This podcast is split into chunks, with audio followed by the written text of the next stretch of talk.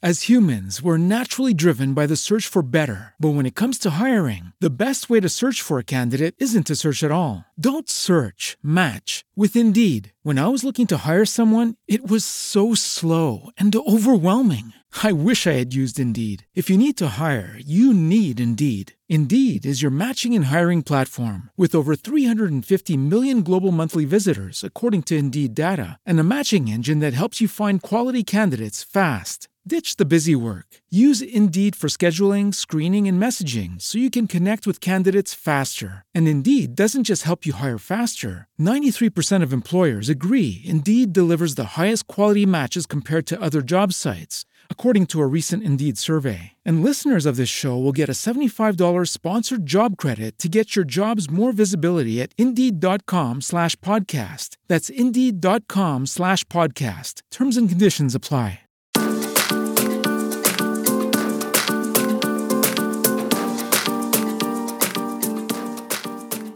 Hola, bienvenidos a Mamá 411 Podcast, un espacio semanal en español que ofrece información, recursos y sugerencias para padres criando hijos multilingües y multiculturales, a cualquier edad y en cualquier parte del mundo.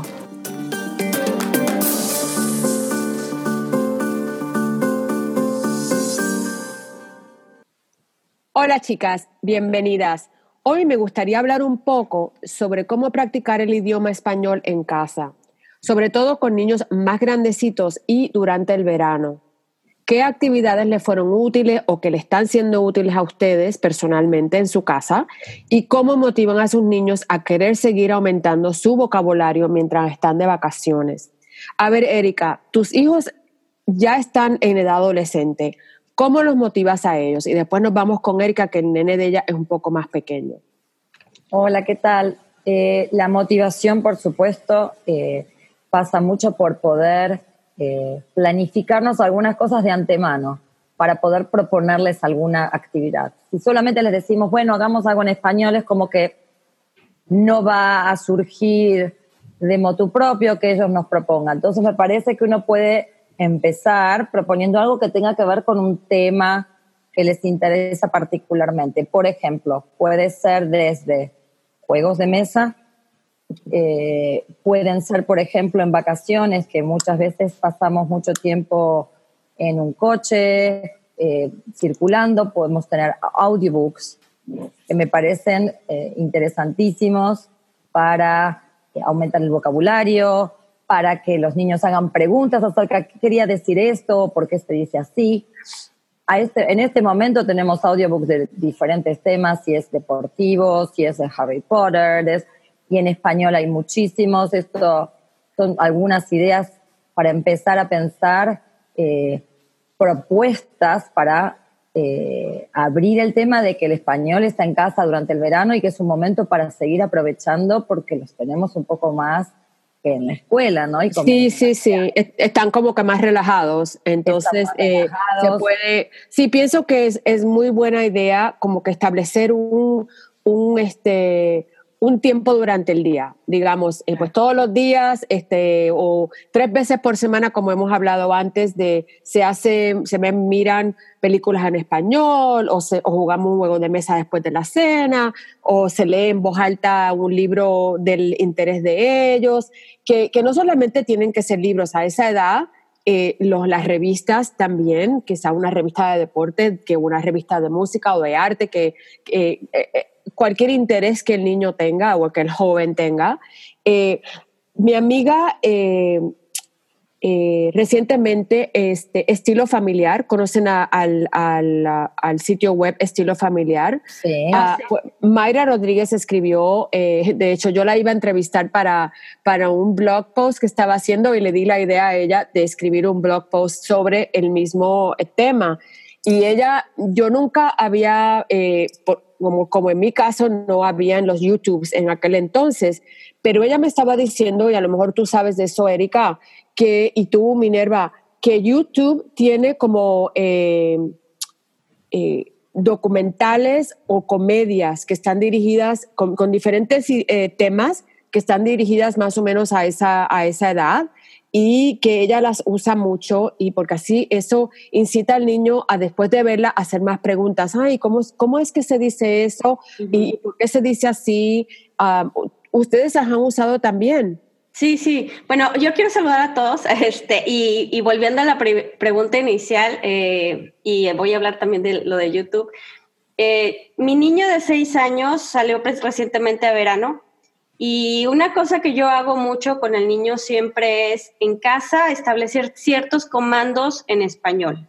Este, yo creo que muchas mamás también tiene mucho que ver el nivel de español que tengan los niños, porque este, a veces se les dificulta, ¿no? Y prefieren las mamás hablar el inglés que, que español. Entonces, para mí una, una idea genial es empezar con ciertos comandos en casa, que son comandos que siempre dices todos los días como en la mañana cuando los despiertas o cuando se ven, siempre les los saludas, ¿no? Les dices buenos días o les puedes decir good morning o pero en este caso es cambiar el comando a, a en español así te voy a servir de cenar o te voy a servir de comer o, simplemente este, vete a lavar las manos, los dientes, cualquier comando que des, siempre que sea en español. Entonces, cuando estás en casa, ahora que están en verano, pues con mayor razón va a haber más comandos este, de órdenes de ah, ahora esto y también enseñarles a cómo contestar. Entonces, para mí ese es como algo eh, esencial que, estamos hablando, depende del nivel de español de los, de los chiquitines, ¿no? Este, por ejemplo, cuando estamos hablando de niños ya más grandes o adolescentes que ya dominan el, el español, pero a lo mejor ya no es tanta las ganas de querer hablarlo porque pues su mundo es completamente en inglés, entonces ya, ya es como que más la inmersión, esto como decimos de los de YouTube y todo, pero Hablando de niños pequeñitos, que depende del nivel de, español que tengan, establecer más ciertos comandos y rutinas. Este, rutinas. Rutinas importantes. Rutinas para que los niños sean, eh, bueno, los niños aprenden por repetición, ¿no? Entonces, eso es algo para mí bien importante. Y volviendo al tema de lo de YouTube, es cierto, hay, eh, YouTube tiene el, canal este de YouTube Kids, que también es un gran apoyo para las mamás, eh, buscar canales que son en español. Y este, y bueno, hay de todo, la verdad es que hay de todo, obviamente desde los que son este, pues educativos y que puedes aprender mucho hasta lo peor que te puedas imaginar también, ¿no? No, yo sé, yo sé, pero hay, sé que hay muchos, porque esta pregunta me la han hecho varias mamás, eh, que hay, hay mucha más, o parece ser, que hay muchos, mucho más contenido para los niños más pequeñitos, eh, desde bebitos a los que están eh, preescolares. Entonces, como que los otros, para los niños más grandes, eh, está, está hay, hay, también, pero no es tanta la selección. entonces, por eso me gustaría que si ustedes tienen esa experiencia, porque acuérdense que yo no la tuve, que, que dieran más sugerencias eh, de, esos programas o eh, porque los apps eh, de, y los YouTube para los bebés hay, hemos hablado, o sea, se encuentran rápidamente. Claro. Pero para los niñitos un poco más grandes, como de seis años para arriba, eso es lo, esencial, lo más importante que me gustaría cubrir en, este espacio. Yo creo que una de las cosas importantes es pensar en los, por ejemplo, cuando miramos documentales o cuando, eh, mismo YouTube, pero mucho que hoy se mira Netflix y documentales de ese estilo, aunque sean en inglés, siempre tenemos la posibilidad de poner el subtitulado en español. Ah, perfecto. Yo sé que esto a veces puede ser un poco confuso, escuchar en un idioma y ver en otro, pero creo que puede ser de gran ayuda, porque muchas veces hay expresiones que tienen en un idioma que no tienen en otro, o dicen, ah, mira, en realidad se dice así o no se dice así, o sea, o algunas que utilizan más en un idioma que en otro. Eh, yo lo he visto como, como que da para una conversación. Si miramos juntos un documental, si lo miran solo por ahí, eh, se produce de otra manera. Y otra cosa que pasa con los más grandecitos que tienen eh, Spotify, tienen sus celulares y manejan todos estos tablets, toda esta electrónica. Yo les he puesto el menú en español de todo. Ajustes, configuración, audio, volumen, o sea, ellos lo pueden manejar de esta forma. Están en la Xbox o en la PlayStation, o, porque esto pasa, no, no, no nos engañemos. Entonces, trato de, eh, de poner por cada rincón un poquito, un poquito. Sí, sí, sí. bien. Sí, de hecho es, es, es, genial lo que dice Erika. Este, incluso en la computadora de ellos también puede ser la, toda la configuración que sea en español, eh, no nada más, como dice, o sea, el, uso ya continuo de los softwares, todo lo que bajes, este, que sea el de español por default. efectivamente, sencillamente el start es comenzar. Exacto. El, el volumen es volumen, que tampoco es tan diferente, pero bueno, esas pequeñas cosas que podemos ir introduciendo que después como que quedan instaladas, ¿no? Instaladas De, las dos formas, instaladas en el sistema y se van instalando como vocabulario. Me parece que eso a veces es lo que falta, como más riqueza de vocabulario cuando crecen. ¿Sabes qué otra cosa? Ah, perdón que interrumpa, pero no, que estabas diciendo de, los subtítulos, la verdad es que ahorita em, tanto Netflix como eh, Amazon este, eh, tienen las opciones de no nada más subtitular, sino también ya te dan el otro idioma en español. Si le buscas en las configuraciones, este, puedes encontrar un programa que esté en el otro idioma completamente doblado. Entonces, esa es otra opción. Y, yo creo que algo que también sucede es cuando a mí de repente me preguntan, oye, eh, ya mi hijo habla, no sé, inglés, pero en este caso vamos a hablar el tema de español, ¿no? Ya mi hijo habla español y como dices, casi no más encuentro cosas que estén para bebés, de niños chiquitos y casi no encuentro de, en español en, en más grandes. Entonces lo que yo digo es, mira, sí hay mucho, porque si tú te pones a buscar como si tú vivieras en Argentina, como si tú vivieras en México, como si tú vivieras en España. Ah, buena idea. Tú encuentras un chorro de información, porque entonces imagínate qué es lo que hacen esos adolescentes mexicanos, argentinos, españoles. Lo buscan en inglés. Ajá, para aprender inglés. Entonces es lo que te digo, o sea, es ¿qué es lo qué idioma quieres aprender? Transpórtate como si tú fueras un nativo de esa edad en un país en específico y ponle, o sea, a ver, ¿qué programa está de moda en México para adolescentes? Ah, pues tal programa. Ah, bueno, déjamelo bajo, déjamelo busco y siempre vas a encontrar. Entonces es como hacer preguntas. Si quieres aprender español, haz preguntas en español al Google y te va a contestar en español y vas a encontrar información en español. Entonces, la verdad es que no es algo que digas, a fuerzas tiene que ser algo para aprender. Eh, educativo, o sea, puede también ser de entretenimiento, de fútbol, de, de todo el deporte que quieras.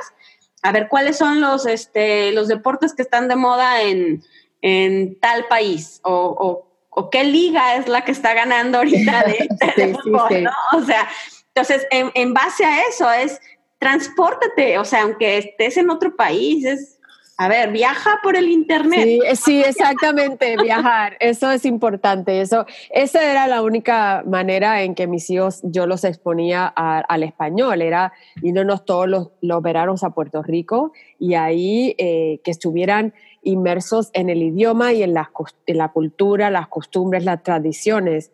Eh, porque no en esa época pues no, no estaba el internet. Eh, pero eso es lo importante, es exponerlo en lo más que podamos al español o al francés o al inglés o a cualquier idioma que sea, pero tienes razón, hoy día es muy fácil viajar por la internet. Y entonces, eh, con los chicos más grandes que de hecho saben manejar la computadora mejor que tú y yo, eh, eh, se, puede, se pueden encontrar esta, clase de, esta clase de ayuda.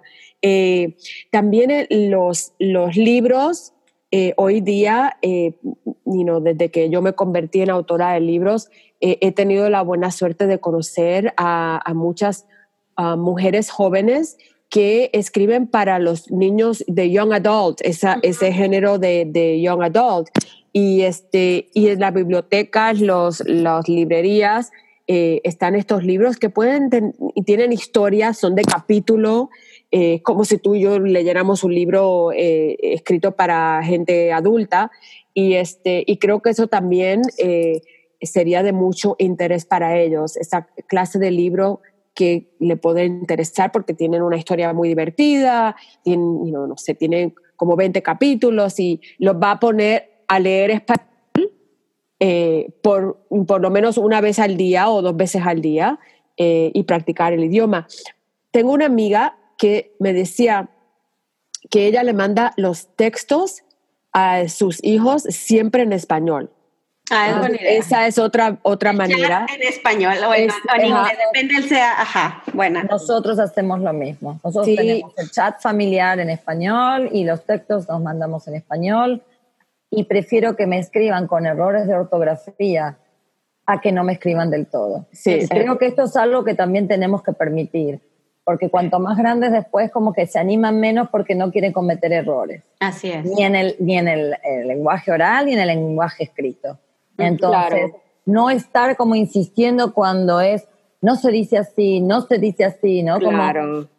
cómo corregir cuando hay un error sin que sientan que ah, cada vez que voy a decir algo o a escribir algo, me, voy a equivocar seguramente en algo y va a venir mi mamá y me va a corregir. Entonces, corregir es cierto como algunas cosas quizás dejarlas pasar cuando hay días que son más complicados y algunas cosas corregirlas de a poco eh, para que no sientan esa presión de que, claro, no lo hago perfecto, lo dejo. Fíjate que ahorita que mencionas eso de los errores, eh, bueno, yo con mi pequeño, bueno, tiene seis años y hace unos días, este, yo siempre practico mucho con el español y siempre trato que todo lo que hace en su día me lo platique en, español, ¿no? de, inglés en español. Y entonces eh, acomete mucho el error de, de, decirme, mamá, me dició. Y yo, ah, me dijo. Se dice me dijo. Entonces es, eh, a cada rato me dijo, y me dició, y me dició. Y yo, no, se dice me dijo. Entonces, cuando ya van muchas veces que lo corrijo y la verdad es que ya no quiero tanto porque me dice, ya, ya me habías dicho, mamá. yo, ok, ok. Entonces dije, bueno, ok, ¿cómo le hago para que lo tenga presente? Es me dijo y no es me dició. Entonces, este, el otro día eh, apunté todos los errores que él tiene y cómo son los correctos. Entonces ya empiezo. A ver, un punto para el que me diga cómo se dice. Se dice ¿me dició o se hizo, me dijo? Y ya se queda pensando, me dice, ah, se dijo, me dijo. Y así, todos sus errores, se lo digo incorrecto y se lo digo correcto. Entonces ya le digo punto, un punto, y ya, ah, no, pues muy bien, ahora te ganaste esto. Entonces, inconscientemente juega a, que tiene que saber cuál es la correcta y se da cuenta cuál es la correcta, pero ya no se lo hice en el ambiente en cuanto me, me, dijo el error, ¿no? Sino le creo un juego referente a cómo corregirse él mismo. Y digo, bueno, al menos sabe cuál es lo correcto y ya no se lo voy a estar diciendo a cada rato. no, y en algún momento le, eh, cuando, te hable va a empezar y lo va a decir bien. Pero qué bueno que pensaste, eso es lo que siempre enfatizo, eh, sobre todo en estas últimas tres semanas que he estado hablando en el video, eh, en mi video semanal, es hay que hacerlo divertido, porque si lo hacemos como un quehacer, eso es lo que te miran con los ojos, te, te ponen los ojos hacia arriba y no, no quieren, eh, no, les da ánimo, eso, eso no les da ánimo para nada. Entonces hay que hacerlo divertido y buscar las maneras. Eh, eh, y, sabes que cuando, cuando el niño está más grande, es mucho más fácil hablar con ellos, y, hablar con ellos y explicarles el por qué este, estamos en esta meta, por qué es importante esto dependiendo del nivel de madurez. Y eso es, también, eh, eh, y, hacer un Google, eso lo dije este, en este video de esta semana, haz un Google con el niño sobre por qué mi mamá quiere que yo sea bilingüe. y ahí leer, leer las respuestas juntos y, este, y, poco a poco, eh, este, pero pienso que mamá tiene que estar relajada, papá también, y porque si nos estresamos al respecto, ellos entonces no van a querer, no van a querer hacerlo. Es importante porque también es la forma en que después van a comunicar con las con nuestras familias. Entonces creo que todo ese feedback, todo lo que vuelve de, la riqueza del lenguaje, que puedan ver cómo lo pueden aplicar, ya sea que les va bien como en el colegio, eh, o pueden escuchar canciones, que ahora se escucha tanto el reggaetón o es canciones eh, con la mitad en inglés, la mitad en español, que ellos sí pueden eh, diferenciarse de los amigos o decirles se dice así o se dice de otra manera o qué significa, ¿no? Esto que cómo se incorpora a su vida y que les sea útil, ¿no es cierto? Que les sea útil en el sentido de comunicación. Me parece que es muy importante y que esto en vacaciones es un tema que podemos este, aprovechar porque no tenemos el peso de las tareas cotidianas de la escuela, eh, de ese ritmo alocado de mañanas y tardes de, la presión de exámenes, ¿no es cierto? Es, es una época en la que estamos todos como mucho más relajados, más tranquilos y no tenemos por eso esta presión de hacerlo, tiene que ser más como juego, como más como sin darnos cuenta que estamos aprendiendo, ¿no es cierto? Sí, sí.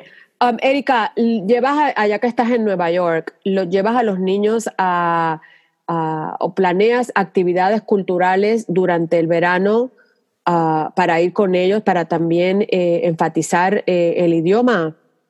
Bueno, aquí por suerte hay muchísimo y ahora lo que me doy cuenta es que muchos, por ejemplo, museos eh, tienen exposiciones donde en, los explicativos, en los carteles, también está en español. Empezó a haber muchísimo de esto, que es interesantísimo. De todas maneras, nosotros tenemos en mi casa como idioma eh, oficial, vamos a decir así, de intercambios en español. Nosotros solamente hablamos español en mi casa, es verdad que mi esposo también habla español y eso eh, ayuda. Eso ayuda un montón, sí. No es lo mismo en el caso que somos parejas, la pareja es bilingüe.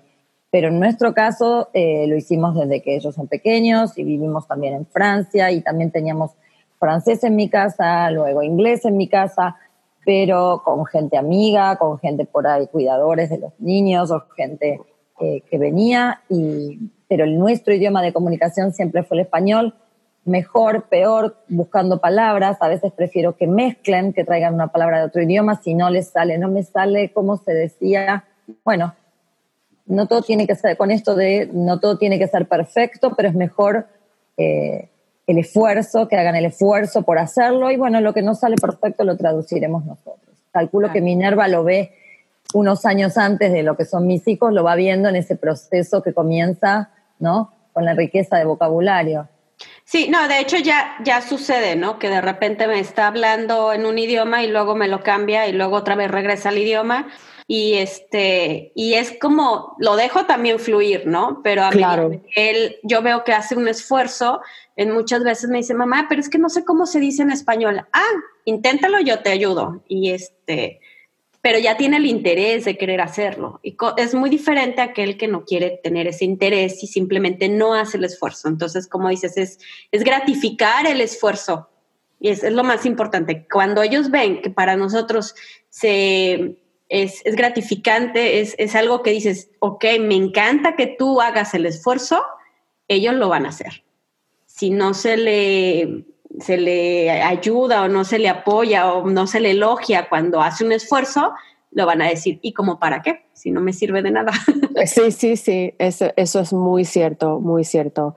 Ah, hay que motivarlos de esa manera y, y hacerlos sentir bien. Oye, qué bueno que estás haciendo el esfuerzo y déjame que te ayudo o si quieres me preguntas eh, y así es como poco a poco. Eh, y, chicas, yo les admiro un montón lo que hacen uh, porque sus niños sean bilingües y eh, porque a mí se me hizo mucho más difícil uh, porque mi esposo no, no hablaba español. Entonces me daba por vencida y yo creo que por eso estoy tan eh, eh, mi determinación tan grande porque todo el mundo esté haciéndolo como ustedes lo están haciendo y es mientras más temprano se empieza, yo pienso que es mucho mejor eh, acostumbrar al niño a que, mira, esto es lo que hacemos aquí en casa y después de las sales por la puerta ya, ya se hace aquella otra cosa.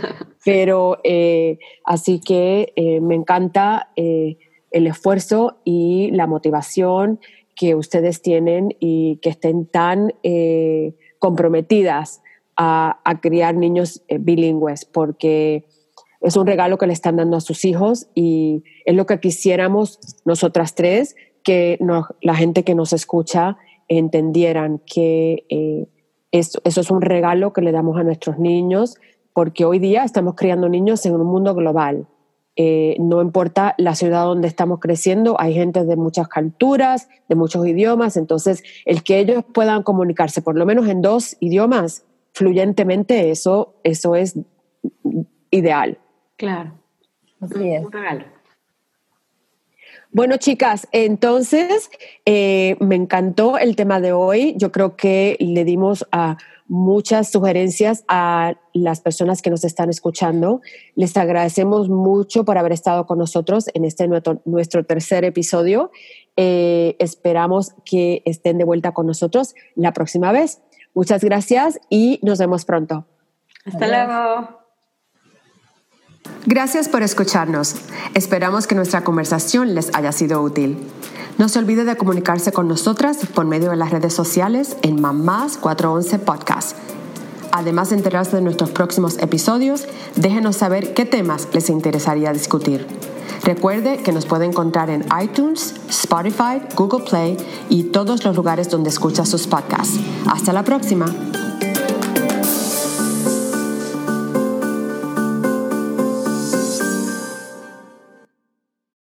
Como nuevo cliente de Western Union, puedes disfrutar de una tarifa de envío de 0 dólares en tu primera transferencia internacional de dinero en línea. Envía dinero a los tuyos en casa de manera rápida, fácil y conveniente. Visita westernunion.com o descarga nuestra app hoy mismo y tu primera tarifa de envío corre por nuestra cuenta. Aplican ganancias por cambio de moneda. No disponible para tarjetas de crédito y envíos a Cuba. Servicios proporcionados por Western Union Financial Services Inc. NMLS 906983 o Western Union International Services LLS NMLS 9069 Hello, it is Ryan, and we could all use an extra bright spot in our day, couldn't we? Just to make up for things like sitting in traffic, doing the dishes, counting your steps, you know, all the mundane stuff. That is why I'm such a big fan of Chumba Casino. Chumba Casino has all your favorite social casino style games that you can play for free anytime, anywhere with daily bonuses. That should brighten your day a. Actually, a lot. So sign up now at chumbacasino.com. That's ChumbaCasino.com. No purchase necessary. VGW. Void were prohibited by law. See terms and conditions. 18 plus.